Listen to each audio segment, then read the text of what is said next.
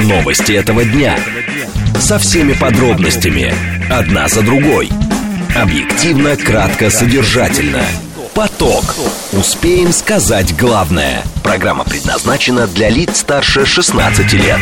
14.06, столица радиостанция «Говорит Москва». У микрофона Евгения Волгина. Мы с вами э, в программе «Поток». Много тем для вас подготовили. Координаты эфира смски плюс семь девять два пять восемь восемь восемь восемь девять четыре восемь. Телеграмм для ваших сообщений «Говорит Москва». Бот смотреть можно в YouTube-канале «Говорит Москва». Стрим там начался, поэтому, пожалуйста, подключайтесь. Сейчас давайте о движении в городе поговорим. В движении. Яндекс рисует нам четырехбальные пробки. Движение в городе местами напряженное. Традиционные затруднения внутренняя и внешняя сторона МКАД перед Ленинградкой. Будьте внимательны, еще на западе есть затруднения в районе а, Минки, Можайки и Новой Риги. А также пробка между а, внешняя сторона, да, от Калужского э, шоссе сюда вот вниз тоже там дорожно-транспортное происшествие. Третье транспортное кольцо. Здесь, э, вы знаете, хорошо можно проехать только на, относительно на юге и на востоке, по внутренней причем а, стране. То есть, а, начиная, наверное, с Сокольнического вала, вы хорошо поедете до метро Тульская. В остальных есть затруднения. Садовое кольцо перманентно желто-красное, поэтому добавляйте к своему а, маршруту еще минут 15, наверное. Слушать. Думать. Знать. Говорит Москва. 94 и 8 FM. Эм. Поток. Новости этого дня. СМИ сообщили о начале обучения летчиков ВСУ американскими инструкторами. Россия вынуждена прибегать к компенсирующим мерам в ответ на размещение США ядерного оружия в Европе. Это заявление Лаврова. В ВТБ сравнили следующее заседание Центрального банка по ставке ни много ни мало с битвой при Ватерло. И в конце мы с вами обсудим, что в России предложили принять меры для популяризации образа многодетной семьи. В «Умных парнях» у нас сегодня дипломат, зампред Ассоциации российских дипломатов, профессор Высшей школы экономики экономики Андрей Бакланов. Поток. Успеем сказать главное – Итак, СМИ сообщили о начале обучения летчиков ВСУ американскими инструкторами. Им передают навыки пилотирования истребителей F-16 на базе в Аризоне. Это происходит. По информации издания Air and Space Forces Magazine, обучение началось на этой неделе и продлится несколько месяцев. Отмечается, что летчики приступили к тренировкам в составе 162-го авиакрыла Нацгвардии ВВС США. Это единственное подразделение в Соединенных Штатах, которое обучает иностранцев. Важно, конечно, понимать, какова численность, в принципе, полка F-16 будет э, на Украине, э, то есть какое количество самолетов американцы передадут, и самое главное, что это за машины, и как это повлияет, например, на ход конфликта. Дмитрий Корнев с нами, военный обозреватель, основатель сайта Military Russia. Дмитрий, здравствуйте. Э, Евгения, здравствуйте. Дмитрий, а с вашей точки зрения, а стоит ли верить действительно на средства массовой информации к американским, которые утверждают, что на этой неделе началось обучение? Мне кажется, что если выдается такая информация, значит, обучение, в принципе, идет давно, еще с тех, мом... Э, с тех пор, когда только заговорили о том, что Украине, наверное, понадобится F-16. Ну, э, смотрите, да, часто очень так бывает, что новости поступают после того, как э, ну, те или иные военные события уже произошли. Но в данном случае, как это ни странно, э, ситуация полностью соответствует действительности. Очень давно планировали украинцы начать обучение, но на Западе, э, в США в том числе, ну, достаточно серьезно тянули угу. с началом вот этих мероприятий. Ожидалось, что в сентябре начнется обучение э, пилотов на американской базе, специально для этого приспособленный, ну, в смысле, специально приспособленный для обучения пилотов иностранцев. Угу. Вот, да. а, ну и, судя по всему, сейчас, вот э, в октябре, уже, ну, собственно, к концу октября, только это событие, видимо, действительно случилось, видимо, действительно началось обучение – вот. Ну, надо отметить, что обучение по программе, которую обнародовали, по крайней мере, в США, должно э, продлиться не менее шести месяцев. Не менее шести месяцев, чтобы обучить. А о каком э, числе, например, летчиков, с вашей точки зрения, может идти речь? Ну, летчики, инженеры, соответственно. Понятно, да. Ну, смотрите, точных цифр, понятное дело, никто не называл, но мы знаем примерное максимальное количество самолетов, которые могут быть теоретически, опять же, поставлены, ну, вот в 2024 году. Это не более, скорее всего, 50 машин. Не более 50 а, машин, ага. Это в 24 а, может быть, начало 25 года. Скорее всего, мы говорим сейчас, ну, не знаю, о 15, может быть, 20, может быть, 25 пилотах и соответствующем количестве, ну, обслуживающего персонала. Ну, то есть там на один самолет, может быть, техников чуть больше будет, чем пилот. Uh-huh. Но машины одноместные, ну, по крайней мере, боевые варианты, они одноместные. Соответственно, ну, э, в течение 24 начала 24 года ну, вряд ли будет поставлено больше одной-двух эскадрилей F-16. Одна эскадрилья – это 12 машин. Дмитрий, но а, с вашей точки зрения, как это повлияет все-таки на ход конфликта, если F-16 действительно, прошу прощения, F-16 действительно вступит в, на, поступит а, на вооружение? Ну, здесь, смотрите, здесь очень сильно все будет зависеть от того сценария или сценариев, по которым будут использоваться ВСУ F-16. То есть, угу. если они будут использоваться для усиления противовоздушной обороны, ну, одна ситуация. Наши вооруженные силы этого, может быть, ну, на земле не так сильно заметят, а может быть, вообще не заметят. Если они будут использоваться для ударов авиационными средствами поражения, в том числе по переднему краю, по складам, по коммуникациям, по комплексам противовоздушной обороны и так далее, но для этого потребуются, конечно, соответствующие ракеты. А, mm То тогда ситуация будет, ну, менее приятной, но, ну, как вам сказать, э, решающую роль даже 50 F-16 э, вряд ли сами по себе смогут.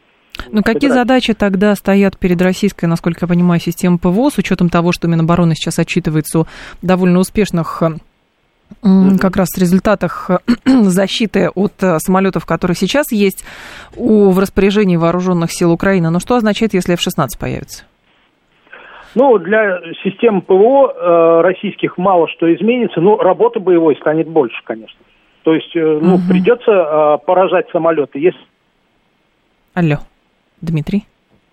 Алло, опять у нас со связью какая-то беда. Давайте сейчас перезвоним Дмитрию Корнева. Э, в сухом остатке, получается, по подсчетам специалистов, где-то 15 пилотов, может быть, будут э, обучаться, но, может быть, передадут до 50 самолетов, но, соответственно, система ПВО, конечно, на это дело будет перестраиваться. Здесь, конечно, вопрос сроков, потому что так, из сообщений, ну это сообщения были а, от августа, что Зеленский а, в августе был в Нидерландах и на базе в Эйндховене вел переговоры с властями Нидерландов о процессе получения а, самолетов F-16. Вот тут еще Румыния попросила для себя F-16, но вопрос для передачи дальнейшей Украине или все-таки именно для себя, не знаю. Дмитрий, пожалуйста, да. Да, а, у нас есть самолеты с ракетами Р-37М с дальностью действия до 300 километров, а, то есть мы можем сбивать цели воздушные, ну, по сути, в тактической глубине обороны а, ВСУ. Зенитные комплексы типа С-400 тоже имеют большую дальность действия. То есть, в принципе, в любом случае работы станет больше, но нам надо быть просто к этому готовыми. Слушатель говорит, F-16 могут нести ядерные заряды? Технически, да но вряд ли на это решаться.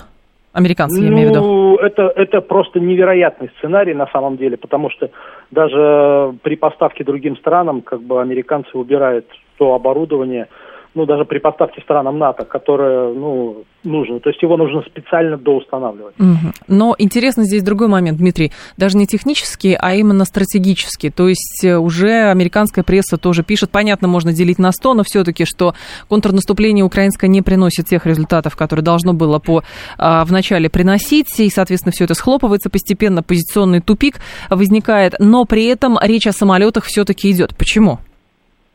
Но смотрите, сейчас они говорят уже о том, что в этом году контрнаступление не получилось. Будут стараться но, в следующем.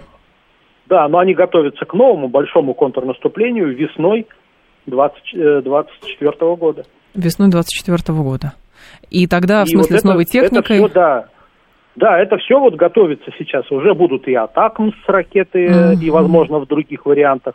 Будут F-16, ну, пока непонятно, что будет с бронетехникой, и самое главное, непонятно, что будет с людьми, потому что людские ресурсы для этого нужны. Понятно. Спасибо большое, Дмитрий. Я вас благодарю.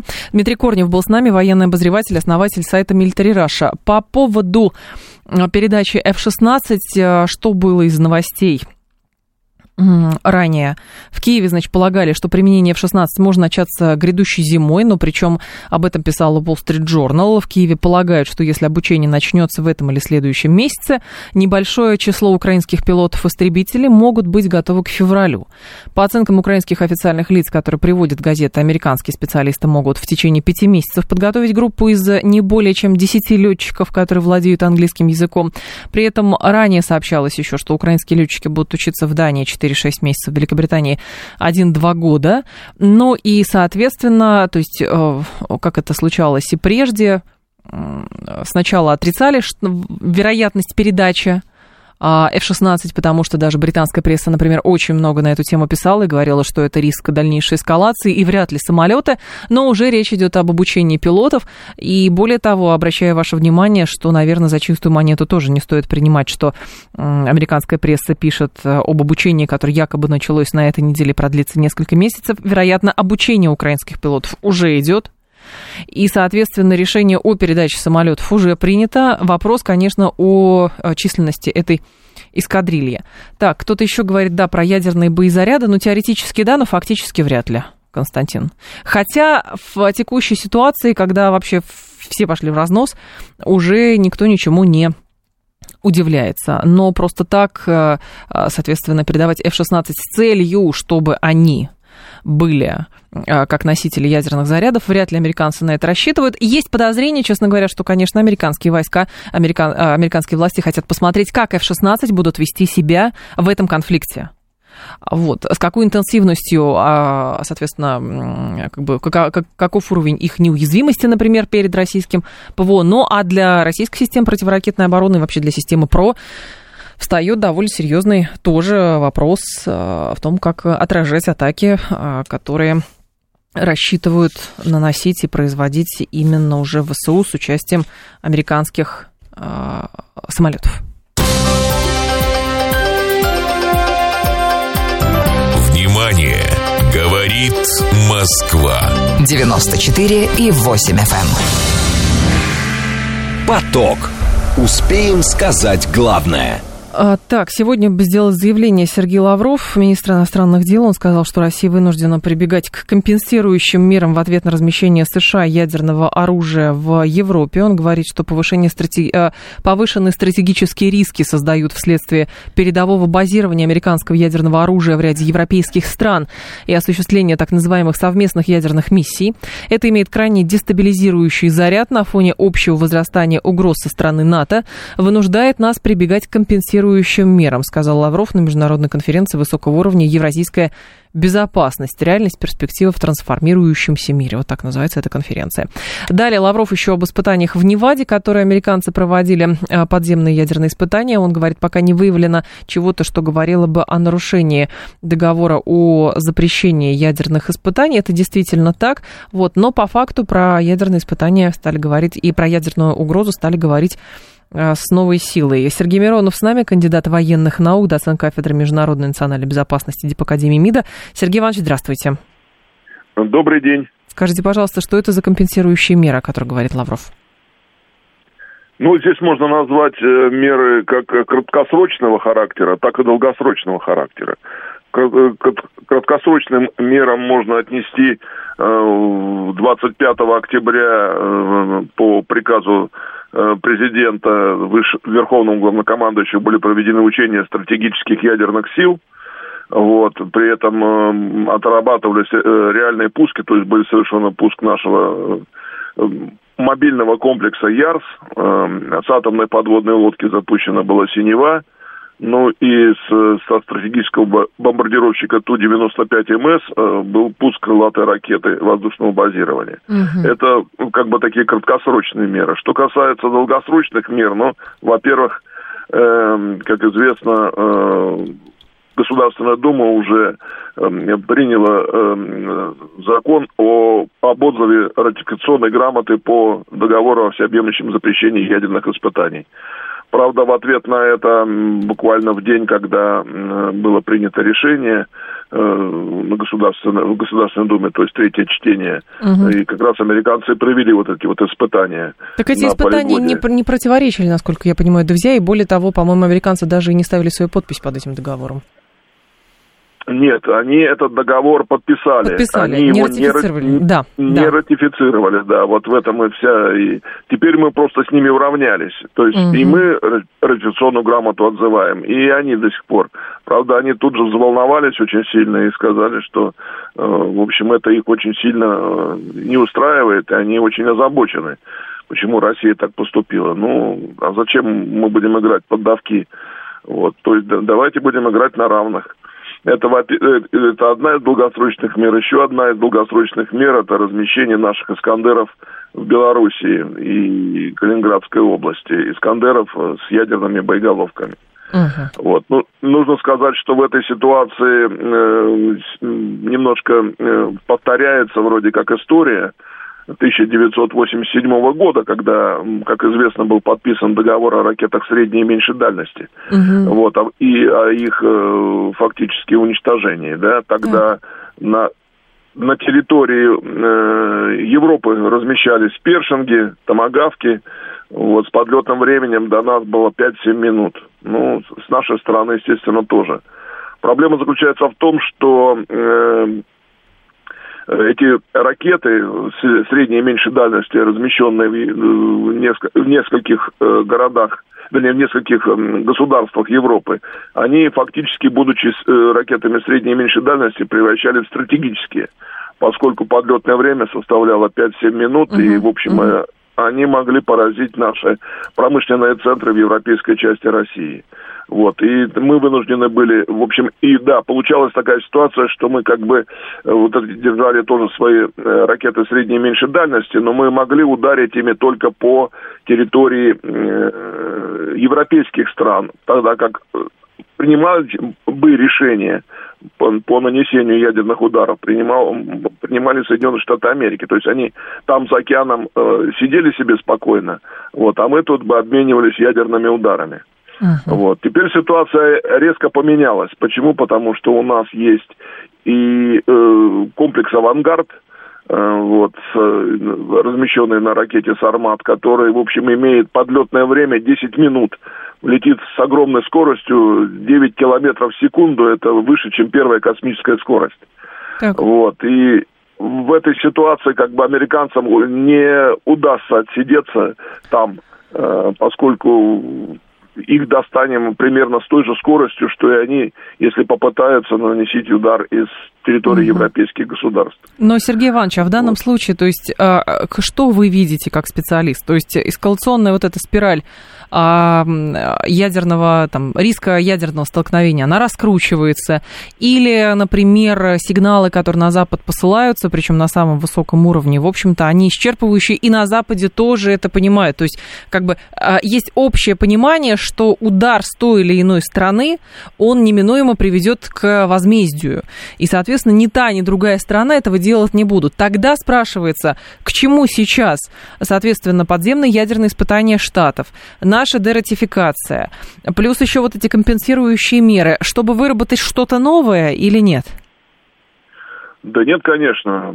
Просто американцы действительно идут по тому же проторенному пути, что и 80-е годы, когда, в общем-то, был период холодной войны, причем там ну, их там несколько периодов, это один был из самых ожесточенных периодов. Но тогда хватило политической мудрости у руководителей наших.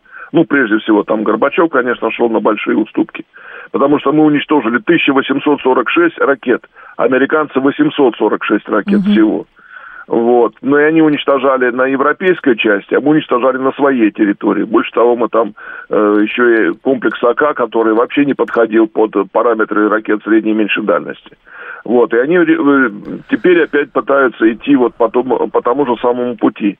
Вот, то есть нагнетать обстановку, создавать угрозу для нас. Только ситуация-то резко поменялась мы можем сейчас, плюс у нас еще есть комплекс Циркон, есть Мгм. комплекс Посейдон, а, который, в общем, э, э, Посейдон э, это вообще страшное для них, страшный ужас, потому что она находится, это автономный подводный аппарат, который э, запускаться можно бы откуда угодно, скажем, э, грубо говоря, в Тихом океане, а всплыть в Атлантическом.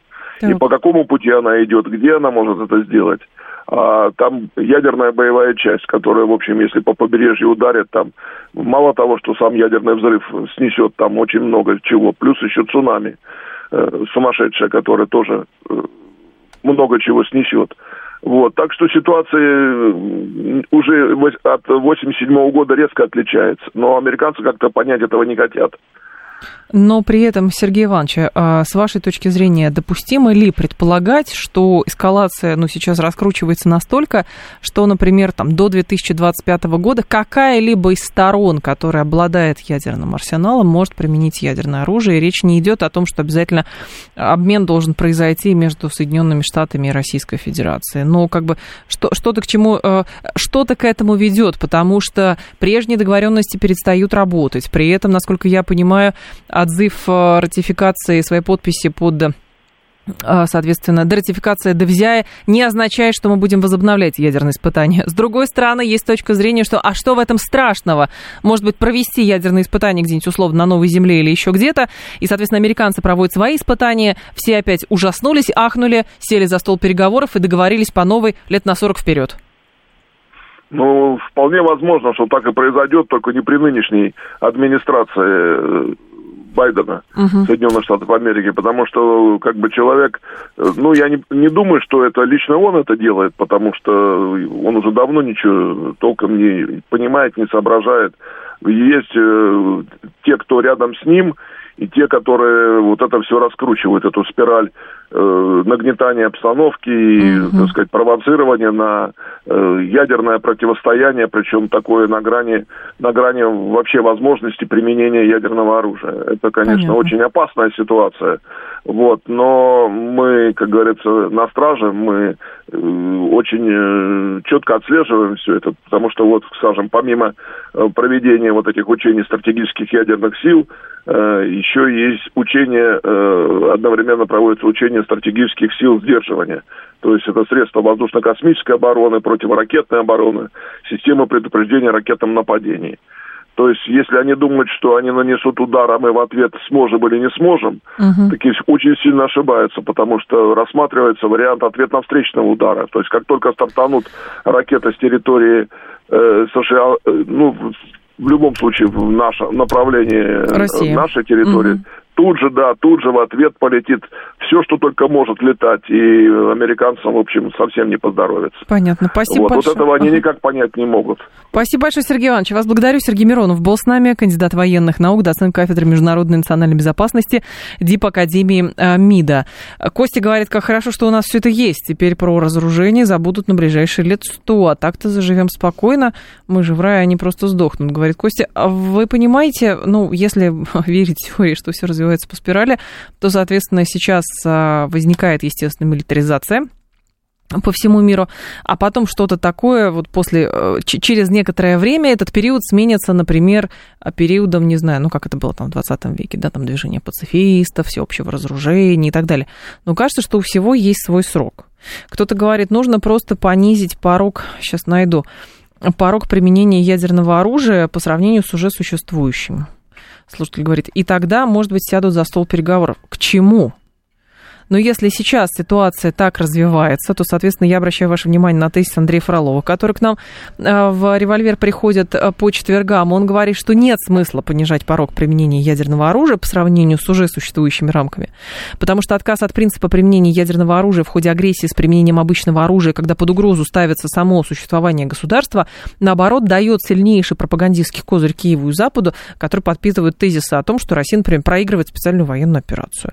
Более того, в самой России тоже возникнут вопросы у общества к тому, что а почему такая ситуация, а мы вдруг что-то вдруг понижаем в надежде, что оценят наш жест доброй воли. Нет, видимо, сейчас есть статус-кво, и пусть существует. 14.30 новости, мы продолжим. Новости этого дня. Со всеми подробностями. Одна за другой. Объективно, кратко, содержательно. Поток. Успеем сказать главное. 14.35, столица радиостанция «Говорит Москва». У микрофона Евгения Волгина. Мы с вами продолжаем. И к теме про экономику давайте перейдем. В ВТБ сравнили следующее заседание Центрального банка по ставке с битвой при Ватерлоо. Решение ЦБ по ключевой ставке определит будущее финансового, финансового рынка, считает зампред ВТБ Дмитрий Пьянов. Он описывает политику ЦБ как борьбу с инфляцией до последнего кредита. А я не зря с таким пафосом анонсирую этот совет директоров. Как Ватерлоо определяло судьбу Европы, так и это заседание во многом определит судьбу и финансового, и банковского рынка в оставшемся 23-м и прежде всего в 24 году, сказал Пьянов на брифинге. Прогноз Центрального банка на 23 год по инфляции составляет 6-7%, но нынешние данные говорят о риске значительного повышения верхней границы, говорит Пьянов. По состоянию на 23 октября инфляция в годовом выражении достигла 6,5%. Это оценки уже Минэконома. Битва при Ватерлоо между Здесь уже можно историческую справку, конечно, привести, но я думаю, что вы ее сами прочитаете, что такое битва при Ватерлоо, если вдруг кто не знает или кто забыл. Ян Мелкунов с нами, финансовый аналитик и экономист. Ян Янович, здравствуйте.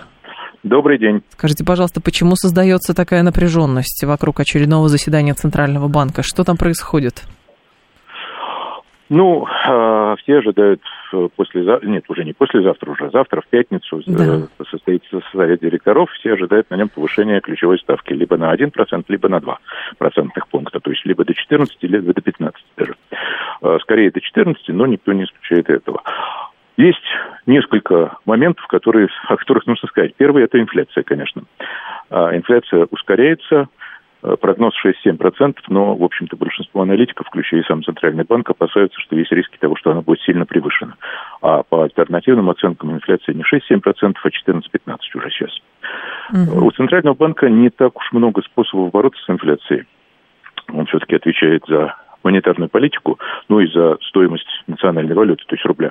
Поэтому фактически единственным способом для него ну, одним из немногих, скажем так, и самым эффективным с его точки зрения способом бороться с инфляцией, это повышение процентной ставки, потому что в этом случае перегрев экономики, который явно наблюдается из-за бюджетного стимула, из-за вливания бюджетных денег в экономику по многим направлениям, он должен немножко ослабнуть. То есть mm-hmm. более высокие ставки сократят спрос на кредиты. А экономика в некоторых отраслях перекредитовано, при том, что спрос велик, а предложение не, не успевает за спросом, в частности, из-за нехватки рабочей силы. Mm. Поскольку очень многие люди... Есть почти миллион человек, ну, меньше, чем миллион, 300, где-то 40 или сколько-то тысяч мобилизованных, плюс еще как нам говорят, 350 или около того, или 400 подписали контракты, это уже дает четверть, три четверти миллиона, плюс уехавших немало, плюс еще люди, которые перешли в, в отрасли обслуживающего военно-промышленный комплекс. В общем, в этом смысле э, недостаток предложений и избыток спроса на, на лицо. Угу. А, что касается ставки, то как только ставка повышается, естественно, спрос, кредиты становятся более дорогими, все остальные ставки подтягиваются к ключевой ставке, и, по идее, когда повышается цена на какой-то товар, в данном случае на деньги, то спрос на нее несколько уменьшается. То есть вы готовы что-то купить за 100 рублей и не готовы да. купить это же самое за 150. Угу. Ну, я говорю условно в данном случае. Но есть еще один момент, который очень важен для банков. А, ну, во-первых, банки, естественно, в этом случае, если снижается спрос на кредиты, банки начинают зарабатывать меньше, потому что заработок банков – это на разнице процентных ставок, которые они выплачивают по депозитам, и тем, которые они получают по кредитам. Соответственно, если снижается спрос на кредиты, соответственно, снижается и доход банков. Но не только это. Дело в том, что когда меняется, когда повышается процентная ставка, то все активы, то, что называется твердопроцентные, ну, для примера, облигации, угу. они снижаются в цене. Ну, я вам приведу на примере, это гораздо проще объяснить. Если у вас есть облигация, допустим, 100 рублей, и вы по ней, она 5% доходность по ней. То есть вы по ней получите 5 рублей в год. Если к этой ставке подстроены все остальные, то примерно все остальные ставки будут в районе 5 рублей. Так. Допустим, теперь ставки повысились с 5 до 10, ну, это угу. такой исключительный момент, но повысились вдвое. Ваш, по вашей облигации продолжают платить 5 рублей. Угу. Но по всем остальным теперь уже будут платить 10. Значит, вы, если хотите держать эту облигацию до погашения, то с ней ничего не происходит. Но если вам по какой-то причине понадобились деньги, вы решили ее продать, то вы не сможете ее продать за 100 рублей, за ее номинал. Вы сможете ее продать по такой цене, по которой эти 5 рублей будут составлять примерно 10% дохода. И если переносить это все на реальность вот текущую экономическую в России, что получается? Получается, что при повышении ставки портфели, все портфели, э, в которых есть твердопроцентные бумаги, то есть есть акти, а это в первую очередь банки, они снижаются в цене, uh-huh. это то, что называется mark-to-market, то есть, даже, то есть привести к рыночным условиям, даже если э, банки не собираются yeah. в этот момент продавать, но они могут быть вынуждены это сделать через месяц, через неделю, может быть, даже uh-huh. завтра. Соответственно, у них происходит переоценка портфелей, им нужно добавлять собственный капитал, если у них его не хватает. Собственно говоря, э, некоторые события полгода назад в американской банковской системе были связаны именно с повышением, достаточно серьезным повышением ставок в американской федеральным резервным банком, федеральной резервной системой, то есть Центральным банком США. И в результате угу. э, государственные бумаги в их портфелях обесценивались, Но... у них не хватало капитала. Для да. банков это минус, естественно. Ян Янович, ну тогда в нашей этой ситуации, то есть у нас получается, у нас есть, ну, грубо говоря, три ведомства, которые так или иначе там занимаются экономическими вопросами. Центральный банк, да. значит, стремится к инфляционному таргету, и Пьянов говорит, что это борьба с инфляцией до последнего кредита. Минфин занимается да, да. расходами бюджета и наполнением этого бюджета. Минэконом вроде должен придумывать, а что делать с экономикой, но четких полномочий у него нет, денег или не не дают, или а, они идут на какие-то другие нужды. И в итоге да. получается, что у нас борьба с инфляцией ради борьбы с инфляцией, а развиваться-то куда? Mm-hmm. Ну, видите ли, э, тут на, на это обычно, обычный ответ такой. Да. Э, высокая и неравномерная инфляция очень плохо влияет на долгосрочный экономический рост. Потому mm-hmm. что в, этих, в этой ситуации, если она особенно неравномерна, а инфляция очень редко бывает равномерной, в этой ситуации предприятиям очень трудно принимать инвестиционные решения больше, да. чем на год вперед. Да даже и на год вперед им принимать трудно. Поэтому они склонны выжидать и не делать инвестиции. То есть инфляция гибельна для инвестиций. А если нет инвестиций, значит нет экономического роста. Поэтому, по идее, снижение инфляции до достаточно приемлемого и предсказуемого, самое главное, уровня, это хорошо для экономического роста. Это логика Центробанка. Для э, промышленности это, естественно, логика, которая им не нравится. Не и они говорят, нет, дайте, дайте нам дешевые деньги, и мы все все сделаем замечательным образом. Так. Но это, это, это тоже логика немножко, знаете, напоминающая логику кооператоров из начала 90-х годов. Вы нам даете деньги, а все, что нужно, мы вам сейчас соорудим. Но, к сожалению, это не совсем так. Я mm-hmm. думаю, что в этом смысле логика Центробанка более будет больше преобладать, чем логика промышленности. Но и... логика Центрального банка не сдерживает ли экономическое развитие России? То есть, понятно, логика ЦБ давайте стабильность плане, да. сдерживает. В краткосрочном плане сдерживает, в долгосрочном плане нет. Ну, к этому нужно еще присовокупить еще один момент. Это да. валютный курс, который не только экономический показатель, а в значительной степени и политический показатель тоже. А, и валютный курс, который э, падал у нас рубль достаточно сильно и рос, соответственно, доллар и евро. Угу. После того, как были приняты меры валютного контроля где-то сколько там, две недели примерно назад, а, психологическое воздействие было достаточно быстрым, и э, доллар и евро откатились процентов на 5, на 7, на 8 даже иногда. А, но насколько это долго будет, это сложный вопрос. И не возобновится ли та же самая тенденция через пару недель, это так сказать, вопрос, на который нет определенного ответа. Центробанк mm-hmm. надеется, что чем выше процентная ставка, тем тверже будет валютный курс. А поскольку это имеет некое политическое mm-hmm. измерение, то Центробанк в данном случае выполняет не только экономическую, но еще и политическую Но задачу. здесь же есть другая проблема, насколько я понимаю, Ян да. Янович. А, есть, во-первых, да. консенсусное понимание, что доллар должен быть примерно 90-93, но может 87-93. Поэтому даже любые действия, например, Центрального банка по повышению ставки или указ президента о а, обязательной продаже валютной выручки, все ага. равно не принесут того эффекта, который принесли все эти действия год назад. Понимаете, доллар должен быть, и доллар есть, это, как вы понимаете, как говорят в Конечно, конечно. Вот. Поэтому, э, коль скоро доллару велено быть ниже сотни, э, он, он слушается. Сотни, он слушается из-за да. пожарных мер. То есть, если заливать пожарными мерами э, какую-то ситуацию, все будет в пожарной пене, и на некоторое время э, все успокоится. Но это не значит, что оно не возгорится вновь, если не будет фундаментальных изменений. Ну а над, mm-hmm. над фундаментальными изменениями Центробанк банк не властен. Это скорее прерогатива э, всего аппарата государственной власти. Ну, то есть получается, что сейчас Центральный банк сдерживает просто неизбежное на какое-то время? Центр, да, в каком-то смысле можно сказать так. Центральный банк сдерживает неизбежное, потому что, с одной стороны, есть бюджетный импульс, угу. огромные бюджетные расходы, которые стимулируют экономику и которые, ну, чистое кейнсианство, да. который э, сколько-то времени будет продолжаться. Но, с другой стороны, понятно, что карманы не бездонные, и в какой-то момент либо Центральному банку придется начать просто печатать деньги uh-huh. с неизбежными инфляционными последствиями, либо ему придется все-таки сдерживать перегретую экономику, то, что он пытается сейчас сделать, для того, чтобы удержать инфляцию в разумных пределах. Но вот это между Сциллой и Харибдой. Понятно. Спасибо большое, Ян Янович. Я вас благодарю. Ян Мелкунов был с нами, финансовый аналитик и экономист. Я напомню, что э, по подавле... Нет, вот напомню, что с июля Центрального, Центральный банк в несколько шагов один из которых, причем, был внеплановым, увеличил ключевую ставку с 7,5 до 13%. При этом аналитики, которых, например, РБК опрашивал, считают, что 27 октября ставка поднимется до 14%. Э, господин Мелкунов говорит ровно то же самое. Рост ключевой ставки уже оказывал влияние на финансовые показатели многих кредитных организаций. Ну и, соответственно, здесь, конечно, другой момент возникает, почему с ростом ключевой ставки так не растут вклады, но это тоже объясняли экономисты, в частности, в нашей студии, потому что а, денег в банках и так достаточно, и поэтому привлекать новые под э, еще больше проценты, видимо, не а, не считается а, например, вероятным, нужным точнее. Так, э, это про западная ерунда, говорит Илья. Что именно? Илья, вы когда посылаете такие сообщения, а, так, несут ерунду про западную. Ну, напишите просто тезис, с чем вы не согласны, и сам, самое главное, как может выглядеть на самом деле. А, так, Хазин говорил, что дальнейшее повышение ключевой ставки – это гвоздь в малый и средний бизнес. Это не только Хазин говорит, Максим. Об этом говорят и многие, ну и действительно, это то самое, то самое положение между, между Сциллой и Харибдой. То есть, с одной стороны, Центральный банк говорит, нам нужно сдерживать э, инфляцию, хотя с трудом она уже сдерживается, конечно же.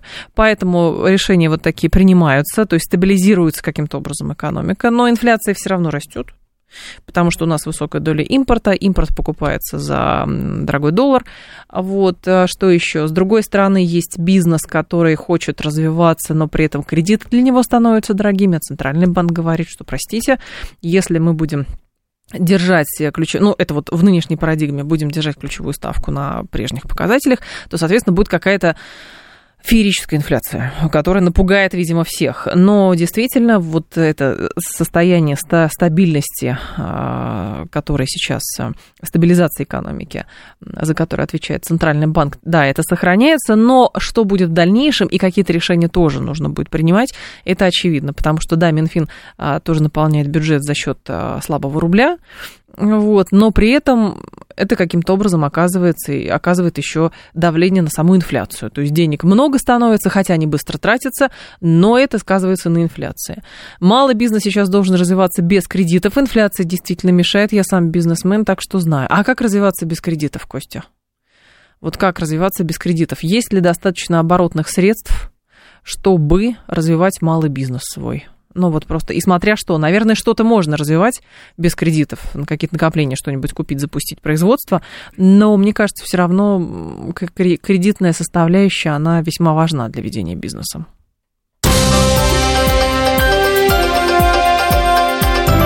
Внимание! Говорит Москва. 94 и 8 FM. Эм. Поток. Успеем сказать главное – в России предложили принять меры для популяризации образа многодетной семьи. Речь может идти о создании фильмов, сериалов, рекламных роликов, считает уполномоченный по правам ребенка в Татарстане основатель Национального родительского комитета Ирина Волонец. Она подчеркивает, что в России в зоне особого внимания находятся вопросы поддержки многодетных, от их решения зависит будущее страны. В этой связи считаю крайне важным установить регламент о производстве за госсчет фильмов, сериалов, рекламных роликов, где в центре сюжета сценария будет многодетная семья, чтобы популяризовать образ многодетной семьи. Здесь все зависит от того, а, каков будет сценарий все-таки, чтобы показывать что. Как это тяжело а, соответственно, а, с какими сложностями сталкиваются, или все-таки в конце концов показывать, что на самом деле это все зефир, прекрасно, и, соответственно, нужно рожать больше детей. Большой вопрос. Елена Тополева-Солдунова с нами, председатель комиссии Общественной палаты России по развитию некоммерческого сектора. Елена Андреевна, здравствуйте.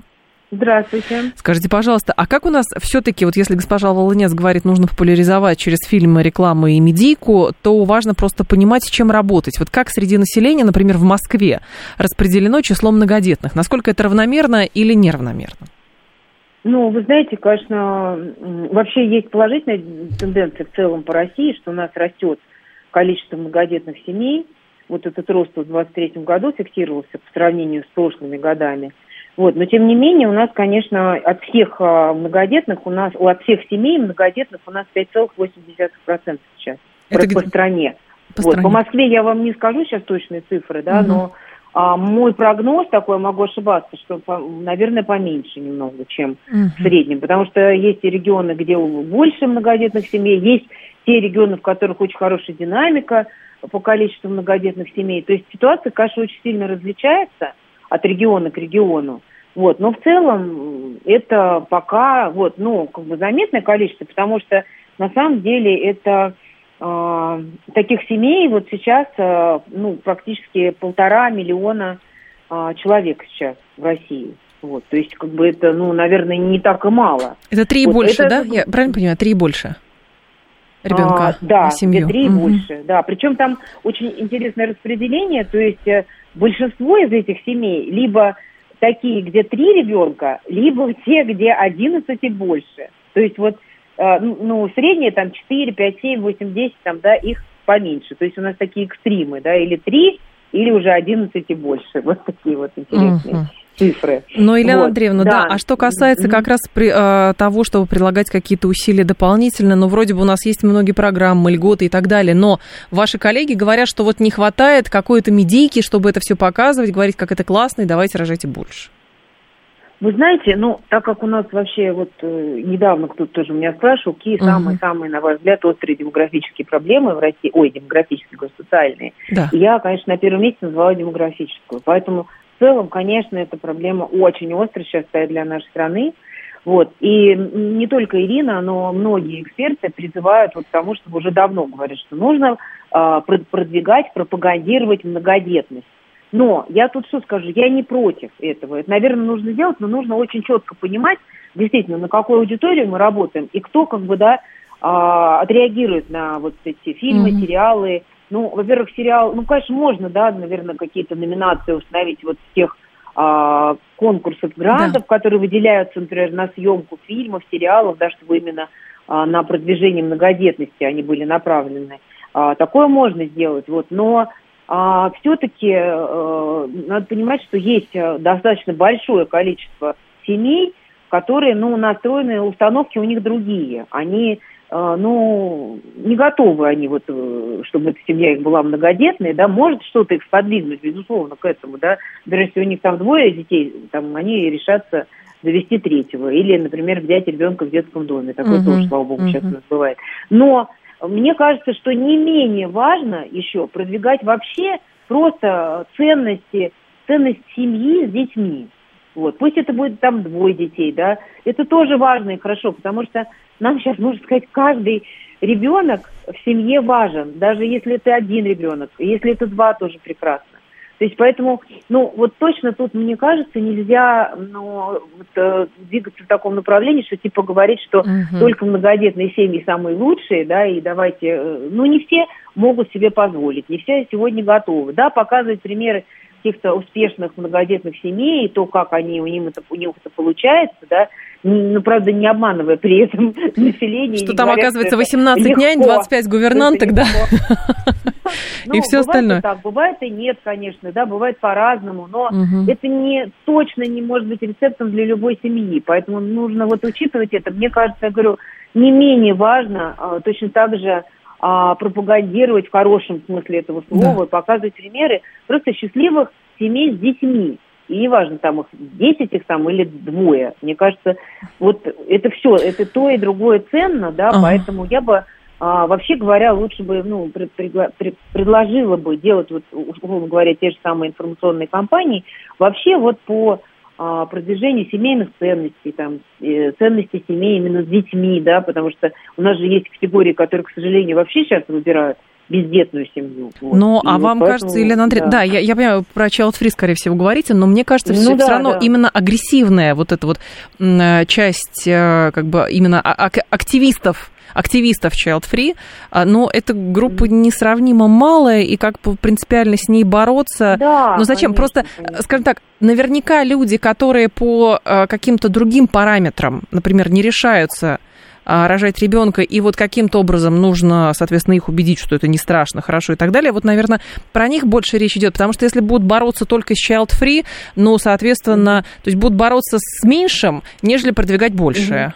Я согласна, конечно. Но получается, если говорить про а, вот как бы самую многочисленную, возможную да. аудиторию для такой информационной кампании, то, скорее всего, это будут а, либо семьи, либо те потенциальные семьи, да, люди, может, которые в гражданском браке угу. живут или только собираются заводить семью, которые а, вообще как бы еще, ну, только э, вот задумываются вообще о том, чтобы там родился ребенок, первый ребенок, да. второй ребенок, да, и пока еще не думают о многодетности, но ага. потому что все-таки большинство-то семей у нас не многодетные, поэтому и, и не планируют многодетность по разным соображениям. Опять же повторюсь, что многодетность безусловно, там хорошо, Нужно, да, но да. Угу. не всем это подходит. Вот что. Поэтому вот это вот надо учитывать. Потому что, мне кажется, это важный очень Спасибо. фактор, да, и учитывая вообще нашу демографическую ситуацию. То, что, например, у нас еще есть другая проблема, гораздо более серьезная. Да. Это вот откладывание первых... Вот сейчас же депутаты тоже нас тут предложили недавно, что материнский капитал на первого ребенка только выдавать в том случае, если женщина там